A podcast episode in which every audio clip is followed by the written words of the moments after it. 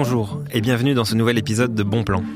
Changer de vie, quitter les ordinateurs et les téléphones, partir, cultiver des légumes, produire du miel ou des tisanes, ou encore élever des moutons. Peut-être est-ce votre rêve secret, vous, auditeur de Bon Plan. C'est peut-être même votre résolution pour 2019. Si c'est le cas, je vous souhaite de la réaliser. Parce que c'est beau de réaliser ses rêves, et parce que c'est souhaitable pour tout le monde que de plus en plus d'entre nous contribuent à produire ce que l'on mange. Pour en discuter aujourd'hui, j'ai la chance d'accueillir deux personnes qui ont réalisé leurs rêves et que vous connaissez et appréciez sûrement. La première, c'est Anaïs Keroas, qui est l'héroïne d'un très beau documentaire réalisé par Marion Gervais et diffusé en 2014. Il s'appelle Anaïs s'en va en guerre. On y voyait les efforts d'Anaïs, son combat même, pour devenir productrice de plantes aromatiques sur une petite surface en Bretagne. Bonjour Anaïs. Bonjour. La deuxième personne, c'est Thibaut Dupont. Vous aviez découvert son projet dans la saison 1 de Bon Plan. Avec sa copine Elsa et leur fils, ils venaient de s'installer en maraîchage sur petite surface, en Normandie. Thibaut avait semé devant moi des aubergines et il me disait qu'il espérait pouvoir vivre correctement de son activité. Bonjour Thibaut. Bonjour. Merci beaucoup à tous les deux d'être euh, là aujourd'hui. Je vais commencer par une première question. Est-ce que vous pouvez me raconter ce qui s'est passé depuis la diffusion de ces deux documentaires? Anaïs, peut-être pour commencer. Euh, ben, il s'est passé beaucoup de choses puisque c'était ouais, il y a il y a 4-5 ans maintenant. Euh, depuis, bah, j'ai trouvé de la terre, par exemple, où m'installer euh, depuis fin 2015. Donc là, je suis à- sur un nouvel endroit depuis 3 ans, tout près de... C'est en Bretagne toujours Ouais, tout près dans la même commune que où j'étais déjà. Mais là, cette fois-ci, c'est bah, à moi, donc je peux... Enfin, ce sera à moi un jour. donc je peux installer plus pérennement l'activité. D'accord, donc tu fais toujours la, la- la production de plantes aromatiques pour des tisanes, mais c'est chez toi. Exactement. Ok. Et toi Thibaut Euh, bon, on s'était vu en février dernier. C'est ça, il faisait très froid. Il faisait très froid, c'est les premiers semis. Et bah, du coup, euh, depuis, on a réalisé notre première saison de maraîchage, euh, qui s'est euh, super bien passée. On a eu des euh, bons résultats. Il y a eu pas mal de clients au rendez-vous. Et bah, là, c'est reparti pour une nouvelle saison. D'accord, c'est-à-dire que vous avez commencé vraiment à, produire des légumes et vous avez pu le- les vendre à qui concrètement? Et ben, on a créé une AMAP où on fait euh, 30 paniers par semaine. On vend à la ferme le samedi et on a entre 15 et 20 personnes qui viennent. Et on vend aussi euh, à deux magasins, dont une Biocop à Lisieux et euh, deux restaurants. D'accord, donc le projet c'était de vendre des légumes localement, ça y est, c'est bon. Ouais, ça y est, c'est parti. Bon, c'est bien, félicitations. Parmi les gens qui nous écoutent, donc il y a beaucoup de gens qui se, voilà, que ça titille l'idée d'aller s'installer, peut-être qu'ils en parlaient ou qui, qui bassinent leurs amis depuis des années avec ça. Mais vous, vous l'avez fait vraiment. Qu'est-ce qui explique euh, dans votre parcours? Est-ce que euh, il y a eu euh, un, un moment clé comme ça dans, dans, vo- dans votre vie pour que vous le fassiez vraiment? Euh, un moment clé, euh, je sais pas, juste euh, ouais, bah à un moment donné, il faut le faire quoi. Donc je sais pas, avec le recul, ça me paraît pas très compliqué en fait. Euh, Il y a beaucoup de gens quand on leur parle du projet qui disent ah vous avez eu le courage de le faire ou le, mot courage revient vachement et euh, nous on n'a pas du tout cette impression là quoi. Juste à un moment donné, euh, ça s'est c'est apparu comme évident et puis on s'est dit ok bon bah on arrête d'en parler, on le fait. Au pire, euh, il va pas, enfin on va pas en mourir quoi. Il va pas nous arriver euh, grand chose de grave si on rate donc euh, on essaye quoi. Vous, vous étiez tous les deux euh, journalistes, euh, donc euh, pour une grande euh, chaîne française, et toi, notamment, tu, tu couvrais beaucoup l'actualité internationale, et no- notamment sur des sur des conflits. donc, c'est c'est aussi ça qui vous a donné envie de passer à quelque chose de plus paisible ou alors de, de plus Bah, il y, a, concret? il y y a deux choses. Il y a déjà on trouvait plus vraiment d'utilité dans ce qu'on faisait, donc on avait envie de trouver un métier où on puisse se sentir utile. Et la deuxième chose, c'est que on voilà, on commençait à discuter du fait d'a- d'avoir un enfant et euh, c'était hors de question euh, d'avoir un enfant en ville. Donc euh, bah, voilà, la réflexion euh, s'est articulée autour de ça.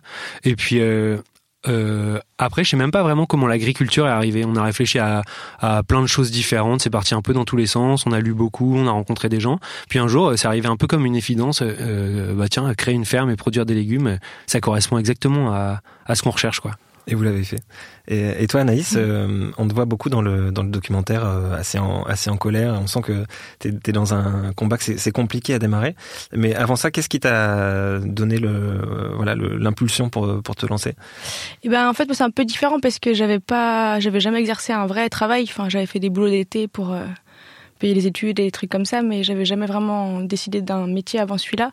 Et euh, c'est en cours de la formation d'herboriste que j'ai rencontré un agriculteur qui faisait euh, qui produisait des tisanes et c'est lui qui m'a montré. Enfin je me suis rendu compte que ça me plaisait beaucoup la production et que lui m'a montré que c'était faisable parce que moi j'ai grandi à Saint-Malo, bon c'est pas Paris non plus, mais j'étais pas dans un milieu agricole ni à la campagne et les, je pensais que les métiers agricoles étaient réservés aux, en grande partie aux hommes, que c'était trop difficile physiquement, etc., qu'il fallait être né dans une ferme pour euh, pour pouvoir le faire.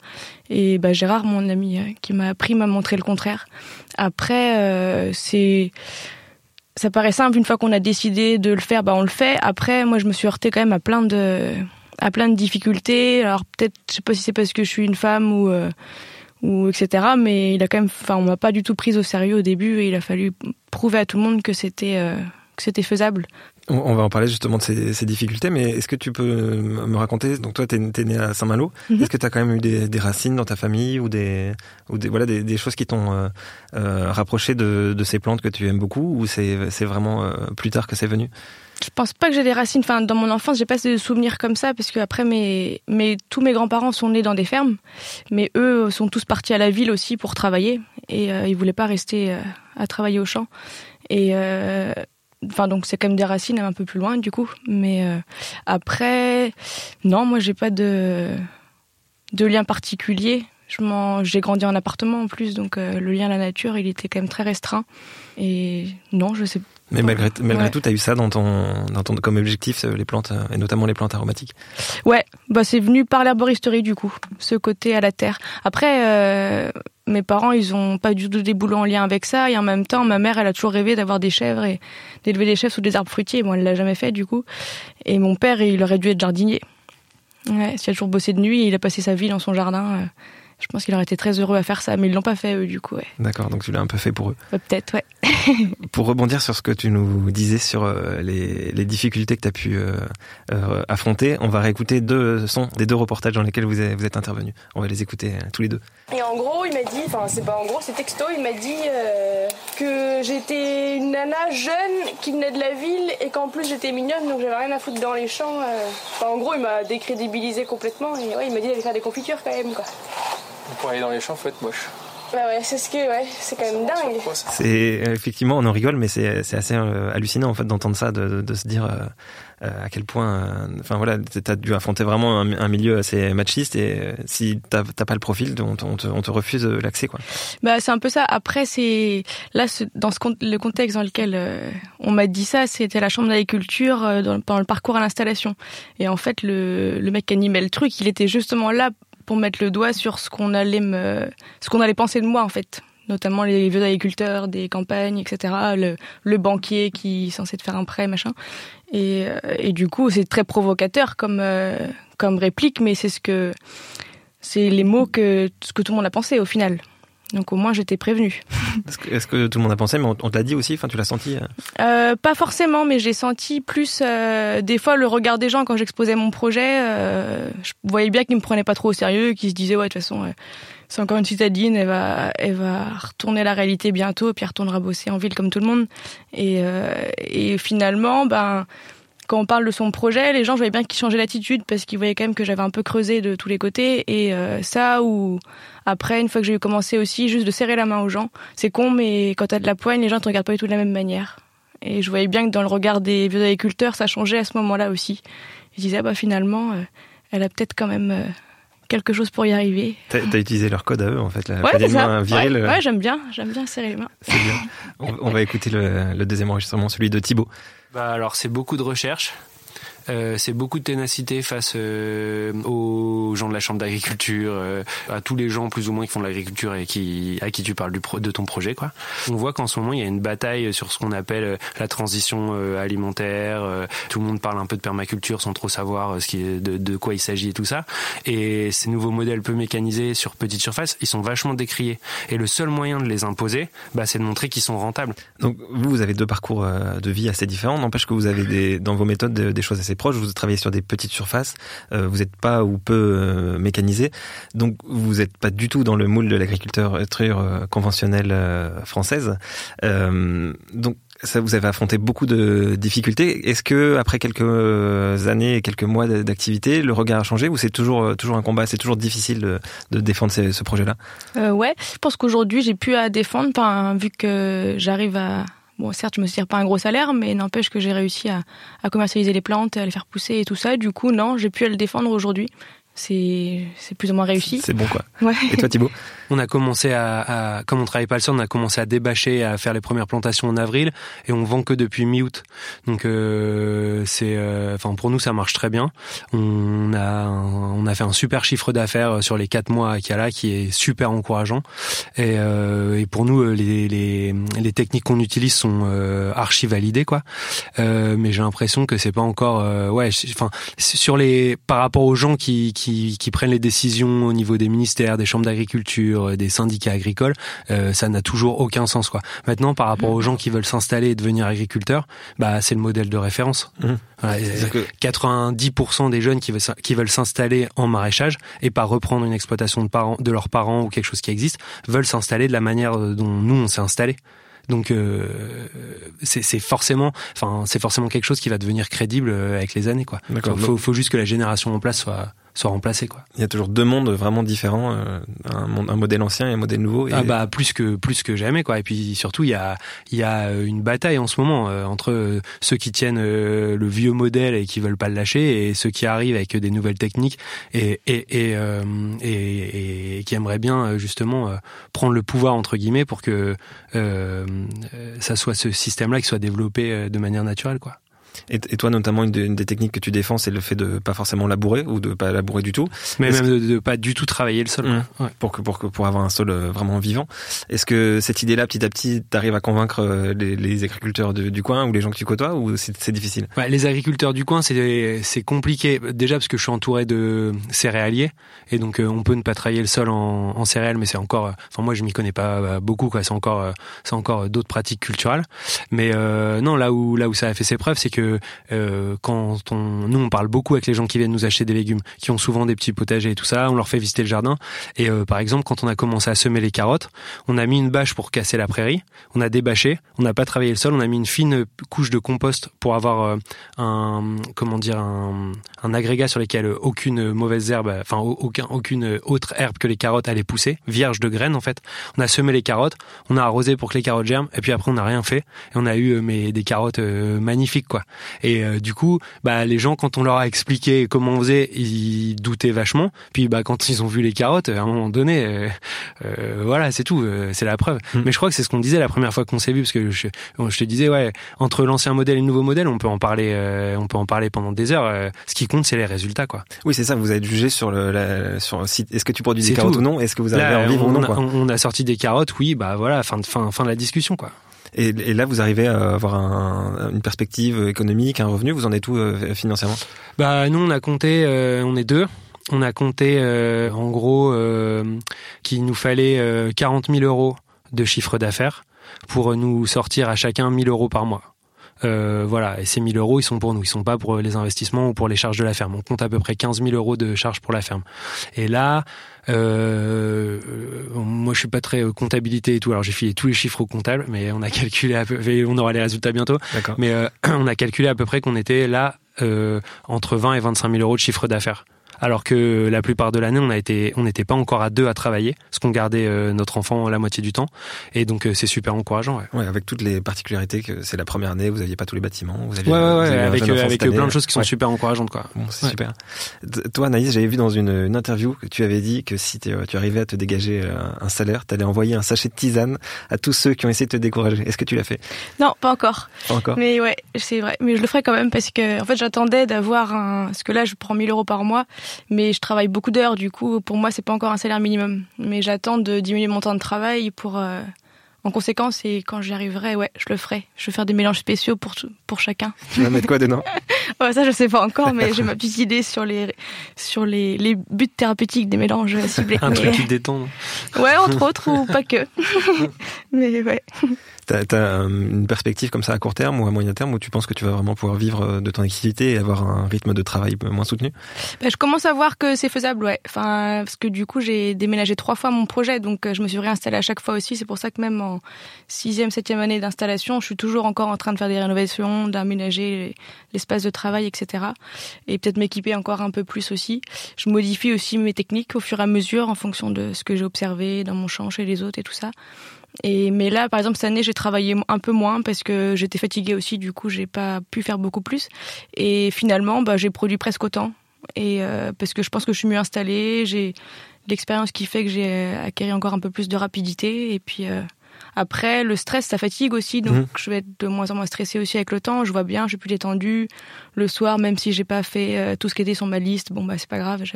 J'apprends à me dire bah voilà, t'as quand même fait tout ça, c'est déjà très bien.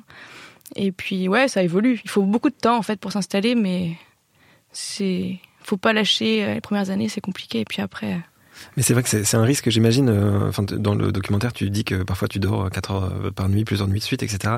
C'est un risque de, de, de vouloir trop travailler de, et se, se, se, cramer en route. Euh. Ouais, tout à fait. Ouais, et puis c'est vrai que bah on, se met la pression, puis bah au début, de toute façon, on est obligé d'en mettre un coup. Euh, forcément, si on travaille que 6 heures par jour euh, ou même 7 heures, on, enfin, ça avance pas quoi. Faut... Après, le, risque, c'est aussi que si on commence à travailler beaucoup trop au début, c'est qu'on n'arrive plus à lever le pied après. Et parce qu'on a l'habitude de travailler autant et que, enfin, moi, ça me fait un peu ça maintenant. J'essaie de commencer plus tard des fois le matin parce qu'en fait, je me suis rendu compte que j'arrivais pas à arrêter le soir. Enfin, moi j'arrête rarement avant 19h, c'est 19h minimum, voire beaucoup plus quand euh, il fait jour tard. Et euh, si un jour j'arrêtais à 17h, bah en fait je sais pas quoi faire entre 17h et parce que j'ai plus l'habitude d'avoir des soirées du coup bah enfin des fins d'après-midi. Donc euh, souvent je me dis bah ouais mais je vais faire quoi? Donc bah, du coup je continue à travailler. Et c'est une habitude à reprendre mais mais je vais y arriver quand même, je pense. Mais... et, là vous êtes tous les deux plus ou moins en vacances en pause hivernale actuellement, c'est ça? Euh, vacances pas encore moi, mais euh, enfin j'en profite pour faire des trucs que justement j'ai pas du tout du tout le temps de faire euh, les trois quarts de l'année. Donc c'est un peu plus cool, mais enfin il y a toujours des trucs à faire. C'est vrai que ça les gens pensent que quand il y a plus de boulot au champ, il y a plus rien à faire, mais moi je passe la moitié de mon boulot dans le champ et la moitié en dehors. Donc il y a tout le, bah, le tri des plantes, faire les mélanges, le conditionnement, la commercialisation, ça prend quand même beaucoup de temps, surtout dans mon domaine à moi.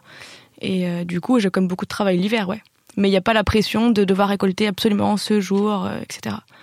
Et dans le documentaire, on voit que tu commences à travailler avec euh, des chefs. Là, aujourd'hui, tu les vends à qui, euh, tes tisanes et tes plantes? Eh ben, je travaille toujours avec Olivier Rollinger. Mhm. il, il, les vend, il vend mes tisanes déjà faites. Après, ça peut arriver que je fournisse quelques aromatiques aussi à des restaurateurs.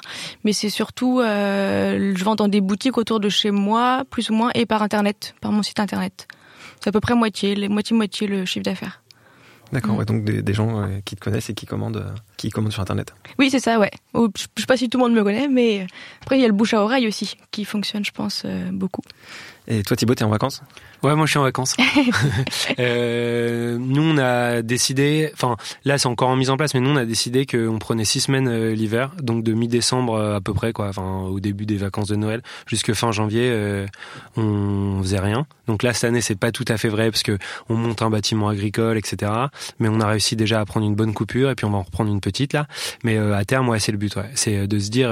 alors moi je suis d'accord avec toi, il y a toujours un truc à faire, mais moi c'est Elsa qui me dit, qui me sort de là parce que sinon euh, ouais. Bah, et, pendant ces, ces, six semaines-là, on a décidé aussi que au maximum, on essayait de quitter la ferme parce que si on est en vacances sur place, euh, genre moi je tiens pas quoi. Il y, a, il y a toujours quelque chose à faire en fait. Et je pense c'est important de savoir prendre une pause, notamment dans les premières années, parce que sinon euh, arrive un moment, t'exploses quoi. Mm. Quand, quand, quand tu fais 50 suites à bosser 12 à 15 heures par jour, sans sortir la tête de ta ferme et, et ouais ouais c'est, je pense c'est dur quoi à un moment donné. Oui, puis j'imagine qu'on choisit cette activité aussi pour avoir un, rapport différent euh, au temps, aux saisons. On n'est pas là pour travailler euh, comme, euh, comme à l'usine. J'imagine que c'est, c'est, aussi une de vos, motivations dans ce, ce rapport différent à la, au temps qui passe, à la nature autour de vous, même aux, saisons. J'imagine que ça, ça, ça fait une bonne partie de votre projet, non? Euh, ouais, bah, la saisonnalité est hyper importante parce qu'en plus le rythme de travail est pas le même justement selon les saisons et puis ça, même les activités changent au fil des saisons. Après, euh, je pense qu'on a forcément un rapport différent au temps, c'est clair, mais euh, finalement on travaille beaucoup plus que les gens à l'usine, donc quelque part on a un rapport différent. Mais moi j'en suis pas encore à avoir du temps pour regarder le temps passer justement. C'est mon objectif, c'est de pouvoir être plus contemplative et finalement je profite très peu de je regarde un peu les oiseaux les animaux et tout ça dans mon, sur mon terrain, mais j'ai pas, j'ai pas encore assez de temps pour, euh, pour ça, ouais. Mais ça va venir avec le temps, je pense. Je te le souhaite. J'espère. et toi, Thibaut, qui a eu une vie euh, urbaine, euh, c'est comment, comment tu comparerais justement ton ta vie actuelle à ton ancienne vie urbaine? À mon ancienne vie urbaine, bah oui, oui. Enfin là, la, la différence c'est que ouais, on est carrément, euh, comme disait Anaïs, calé sur les saisons. Le travail dépend des saisons.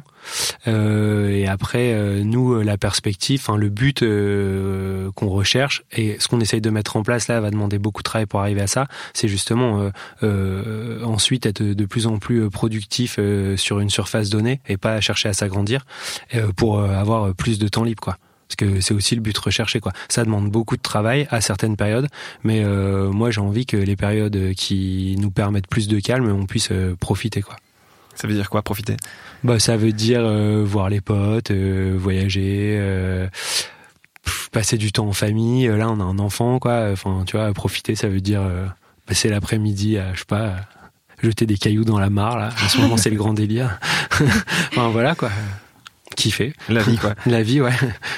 Et euh, quand on a envie de s'installer, on se demande euh, toujours un peu, enfin, on a vraiment envie d'avoir l'expérience de, des autres. Ça serait quoi les, les, conseils que vous donneriez euh, à une personne qui, qui vous dit, soit je veux devenir productrice de plantes, plantes aromatiques ou, ou maraîcher, vous donneriez quoi comme, comme conseil? Eh ben, moi, je pense que l'important, c'est déjà d'aller voir chez un quelqu'un qui fait le même travail, aller en stage plusieurs jours, enfin je pense plusieurs semaines pour vraiment voir la réalité du travail parce qu'on a l'image qu'on en a de l'extérieur, elle est jamais la même que directement sur le terrain. Je pense c'est valable pour tous les métiers.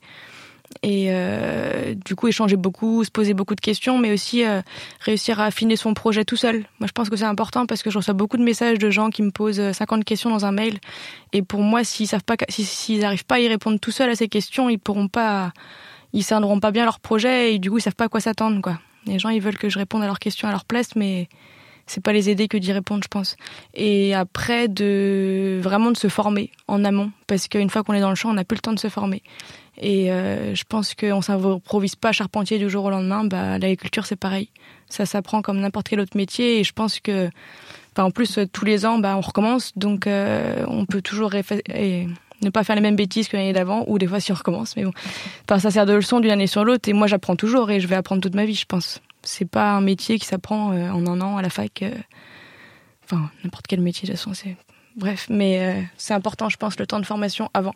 Et est-ce que tu aurais une erreur que, que, tu as, que tu as faite ou alors des choses que tu, que tu regrettes et que, qui pourraient inspirer d'autres pour pas qu'ils les fassent justement? Euh, On en fait plein des erreurs, mais après, il y a des fois, je pense avoir fait certaines erreurs et en même temps, c'était la situation qui faisait que, enfin, justement, le fait de, de m'être installé. Au début, je me suis installée avec 3000 euh, euros la première année. J'ai pas fait d'emprunt. J'étais en location sur une toute petite surface avec très peu de matériel. Et euh, c'est aussi parce que les banques voulaient pas me faire de prêt. Mais avec le recul, moi, ça me, ça me plaisait de faire comme ça parce que du coup, je ne prenais pas de risque justement à, à me retrouver endettée, etc., sans savoir si ça allait fonctionner. Du coup, là, bah, j'ai, commencé comme ça et donc ça m'a pas mis trop de pression et euh, etc. Mais n'empêche que bah, j'ai recommencé trois fois l'installation. Et c'est, c'est épuisant l'installation. Donc quand faut recommencer trois fois de suite la même chose, il euh, y a de quoi se décourager en cours de route. Et puis après, il y a des trucs qu'on a tendance à faire de à vouloir se précipiter un peu sur l'installation. Justement, moi, je vois les stagiaires qui passent, ils veulent pas se former, ils veulent pas aller travailler chez d'autres producteurs. Moi, j'ai bossé un an chez un maraîcher avant de m'installer. Entre la formation et parce que bon pour moi faire 15 jours de stage trois fois dans l'année, c'est pas pareil de tenir 15 jours d'affilée que de tenir un an complet dans un champ, c'est pas du tout pareil. Et euh, ça, je pense que c'est une erreur qu'on peut faire facilement. Et moi, par exemple, j'ai commencé à planter avant d'avoir un séchoir, par exemple. Donc, bah, du coup, j'ai pas pu faire sécher, quoi. C'est un truc complètement débile. Mais ça, je vois tout le monde fait pareil. Enfin, il y a des trucs comme ça, ouais, on veut mettre, on veut mettre la charrue avant les bœufs. Bah c'est ça, ouais, mais c'est logique. On a envie de directement planter des trucs, mais euh, mais une fois que c'est planté, il faut désherber, il faut récolter, il faut entretenir. Donc, il faut s'assurer déjà d'avoir de quoi faire sécher derrière, de quoi stocker, etc. Par exemple, dans mon cas, mais, euh, mais c'est normal. On a envie, donc euh, on est enthousiaste, du coup on a envie de commencer tout de suite. Ça te démange. ouais, c'est ça. Mais je sais pas si c'est des, er-, enfin, je sais pas si c'est des erreurs, quoi, parce que, enfin, comme tu disais, on en fait plein des erreurs. Le tout, c'est de pas les faire deux fois, mais c'est un métier où t'apprends tout le temps. T'es, es un peu tout le temps puni, quoi, par la nature, entre guillemets, quoi. Ce qu'il faut, c'est, euh, c'est, euh, en tirer les leçons et puis pas, pas refaire deux fois la même chose, mais les erreurs, euh, enfin, s'il y a un conseil, c'est faites-les, au contraire, quoi parce que tu peux lire euh, tu peux lire dans un livre ou entendre quelqu'un qui te dit ouais ne fais surtout pas ça. Si tu as envie de voir ce que ça fait bah il faut le faire quoi. Déjà parce que non mais c'est vrai il y a pas de vérité par rapport au terrain par rapport à et puis euh, ouais faut essayer. Puis si ça marche pas bah voilà au moins euh. et vous comment vous avez été puni alors? Ah bah nous on a fait plein de conneries mais Mais euh, bah, cette année, on a foiré un peu les oignons. Euh, on a eu des problèmes avec les pommes de terre. Enfin, on a eu des problèmes classiques de maraîcher. Quoi. On essaiera de pas, enfin, d'avoir d'autres problèmes l'année l'année prochaine, pas les mêmes. Il s'est passé quoi avec les pommes de terre euh, Les pommes de terre, en fait, comme on part d'une prairie, t'as plein de, de vers de prairie qui s'appelle le, le, le, topin, euh, qui attaque les pommes de terre. Et on a pris des variétés euh, que apparemment le topin adorait manger. Enfin, notamment une qu'on a fait beaucoup plus qu'une autre, qui n'a pas été du tout mangée. Et donc, c'est pas très grave, quoi. Mais tes patates sont plein de petits trous. Du coup, euh, à chaque fois que tu les vends, les gens te disent ah mais il y a plein de petits trous dans vos Ouais, les clients oui, C'est pas grave. Oui, les clients aiment moins. Ouais, ouais. Et, et enfin voilà, enfin c'est pas des grosses conneries, tu vois, mais voilà, c'est un petit truc. Euh, mais si on l'avait pas fait, bah on l'aurait pas appris, quoi. Que bah là, c'est appris, voilà. On peut refaire une autre connerie l'année prochaine, du coup.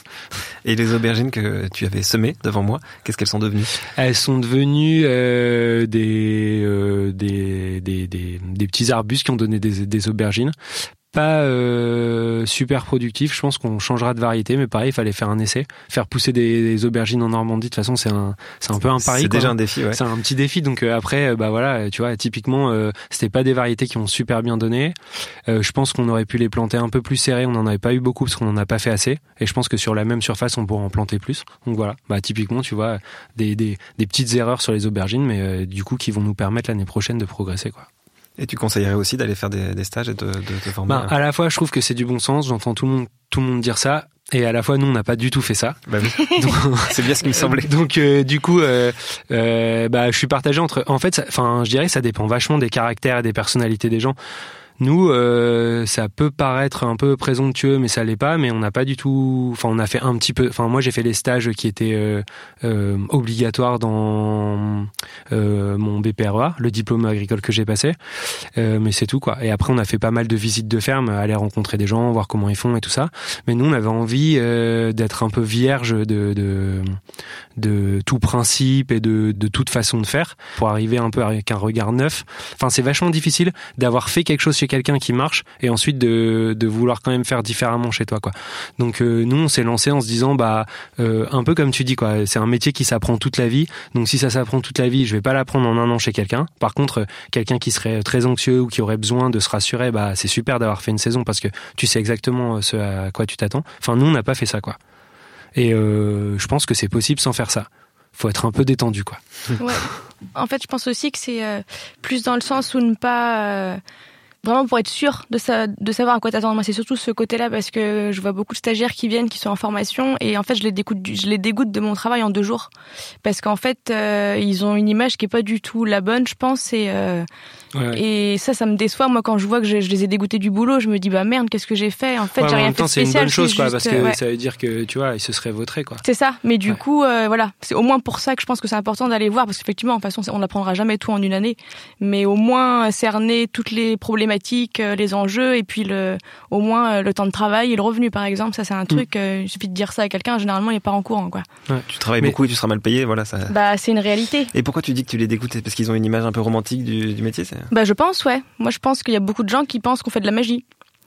Ou qu'on regarde pousser les plantes et qu'on fait rien quoi. Sauf que bah tout se fait. Moi on me dit souvent en fait tu fais que récolter les plantes donc, c'est-à-dire que les gens, ils pensent que je ne sème pas, que je bouture pas, que je plante pas, que je désherbe pas, que je travaille pas le sol, que je récolte pas. Enfin, si, ils pensent que je fais que récolter. Ils oublient qu'après, il y a le séchage, il y a le, le tri des plantes, le conditionnement, le mélange, la vente. Enfin, la, la récolte, c'est ouais, 10% bricoler, de mon travail. Euh, quoi. réparer des outils. Ouais, voilà. Enfin, en plus voilà. de tout ça, bah, bien sûr, la compta, les notions de trucs juridiques, euh, acheter les fournitures, commander les graines. Ouais, non, il y a un million de trucs à faire. Mais ça, les gens, ils prennent en compte que, ouais, 10% du boulot, quoi. Mm. Ouais, tu te balades pas dans la nature et tu prends pas une feuille de menthe par-ci, une feuille de sauge Ça peut m'arriver, mais c'est, je ne fais pas que ça. ouais. Et comment t'expliques justement que le, ça soit des métiers où il y a autant de, une image aussi euh, aussi romantique et, et, donc autant de déception après quand on pratique pour de vrai? Bah, je pense qu'il y a, il y a eu une grande ouverture ces dernières années parce que, enfin moi quand j'avais mon projet au tout début, quand je disais que j'allais faire ça comme métier, aller produire des plantes aromatiques et médicinales, les gens savaient pas ce que je, ils savaient pas de quoi je parlais du tout. Et maintenant, quand je dis ce que je fais, tout le monde sait ce que c'est. Donc je pense qu'il y a eu euh, ces cinq dernières années, il y a eu un éveil, enfin euh, phénoménal sur ce on a mis en lumière euh, toutes ces productions qu'avant on parlait jamais et dont on parlait jamais. Et je pense que les, bah il y a la permaculture qui a beaucoup fait. Je pense euh, tout le monde a parlé de ça à un moment donné. Nous, les stagiaires qu'on a vu passer ces cinq dernières années, ils ont que ce mot-là à la bouche. Et euh, je crois qu'il y a beaucoup de, mais il y a aussi beaucoup d'utopie autour de ça. Enfin, les gens ils pensent vraiment qu'on fait de la magie quoi. C'est le retour à la terre, les vieux hippies qui sont dans leur champ à fumer des pétards. C'est pas du tout ça quoi. C'est, on travaille beaucoup plus que tout le monde quoi. On n'est pas là, ouais. Et parce je que- pense que l'image est complètement galvaudée. euh. Moi, je suis d'accord avec toi parce que on a eu beaucoup de stagiaires cette année, des gens qui sont venus une semaine ou deux voir un peu comment ça se passe et tout, qui passaient des diplômes et qui sont arrivés avec une image mais euh, complètement euh, idéalisée du ça, métier ouais. aussi, quoi. Mm.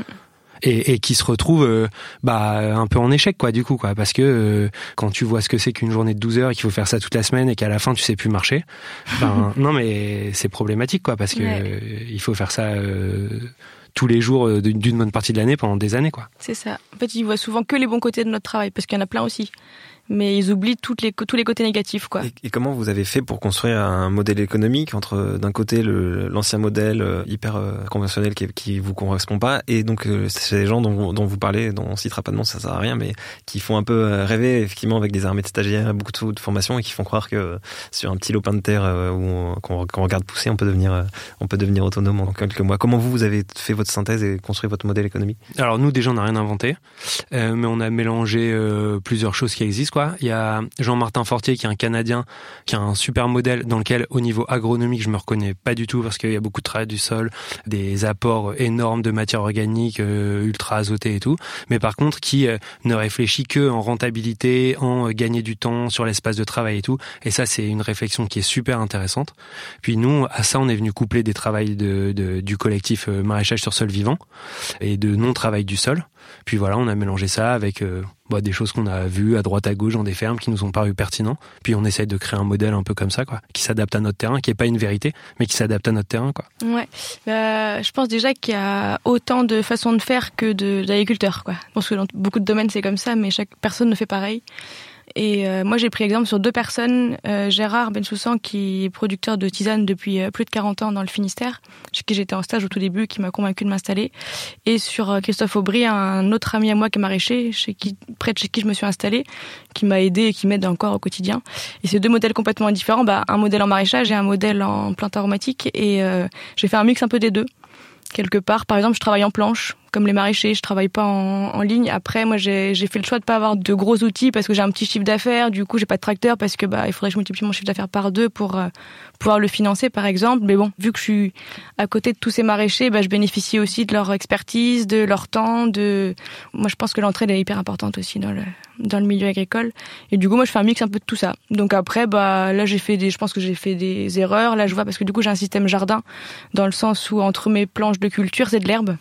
Une planche donc euh, concrètement c'est un- Euh, ouais, une planche, bah, c'est plutôt que de faire un rang euh, avec une plante, je plante euh, deux, trois, deux, trois rangs côte à côte, que j'entretiens ça à la main au désherbage. Et puis après, entre chaque planche, du coup, d'un mètre de large à peu près, j'ai des bandes d'herbe, quoi. Que, mais moi, j'ai pas de tracteur, donc je tonds avec une tondeuse à main, quoi. Donc je passe beaucoup de temps à tondre l'été. Et puis surtout, bah, l'herbe, elle revient toujours sur mes rangs. Donc en termes de désherbage manuel, euh, c'est hyper euh, long. Alors j'aime beaucoup désherber, mais ça prend vraiment beaucoup beaucoup de temps. Et du coup, bah là par exemple, je suis en train de réfléchir à peut-être acheter un micro tracteur pour euh, retravailler, peut-être pour pouvoir biner entre mes rangs euh, au tracteur. C'est un outil à dents pour euh, enlever l'herbe.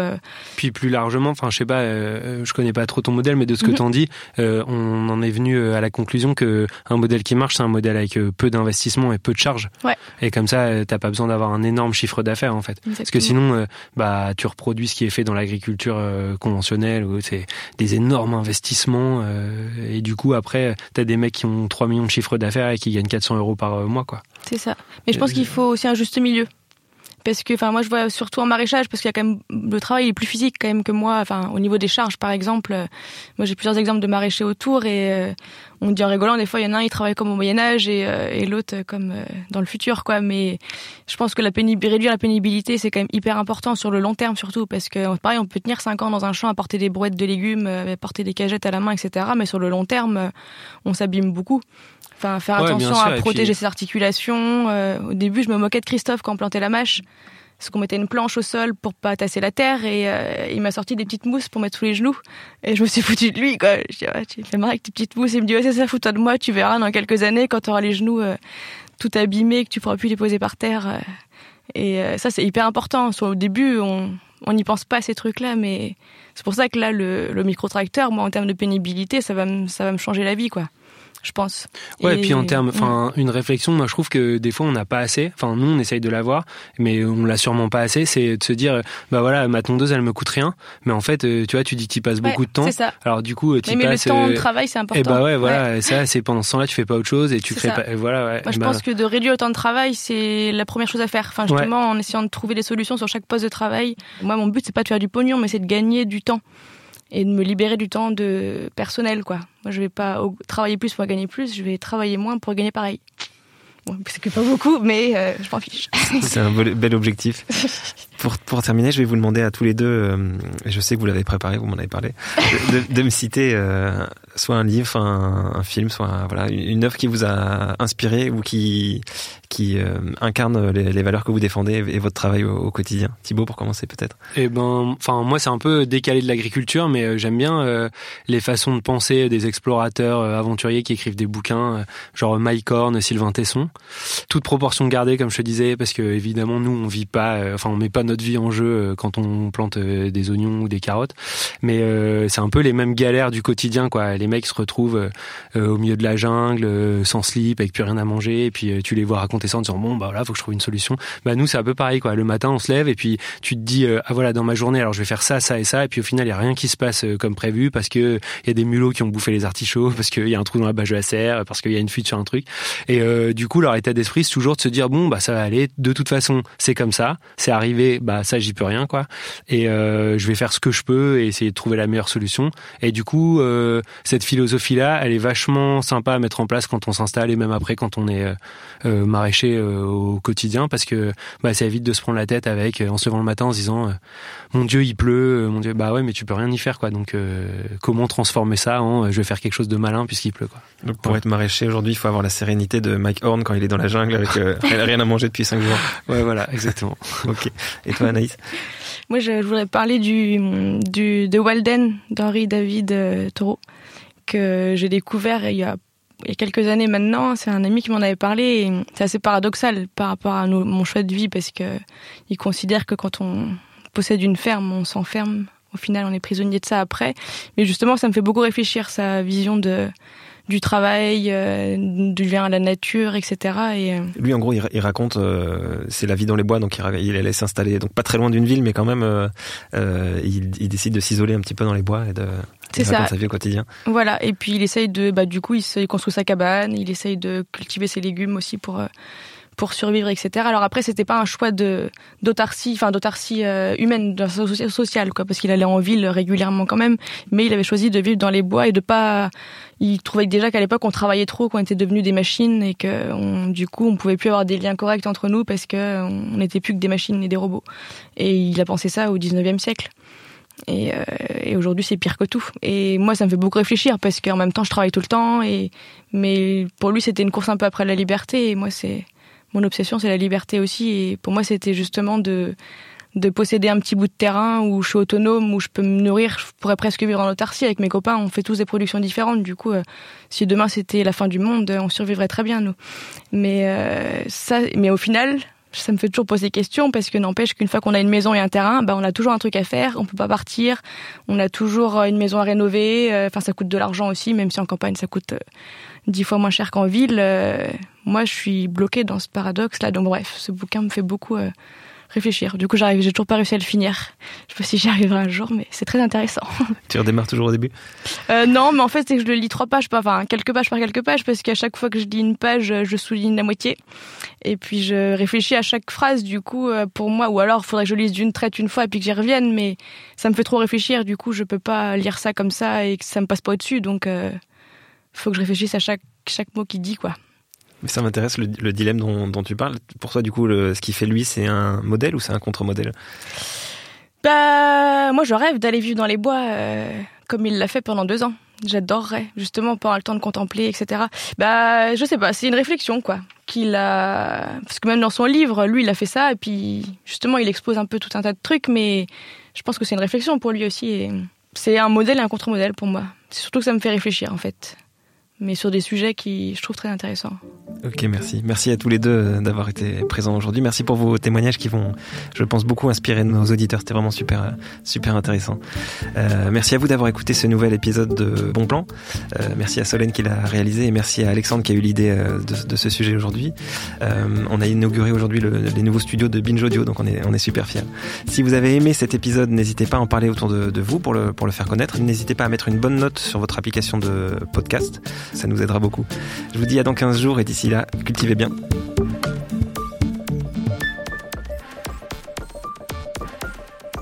Binge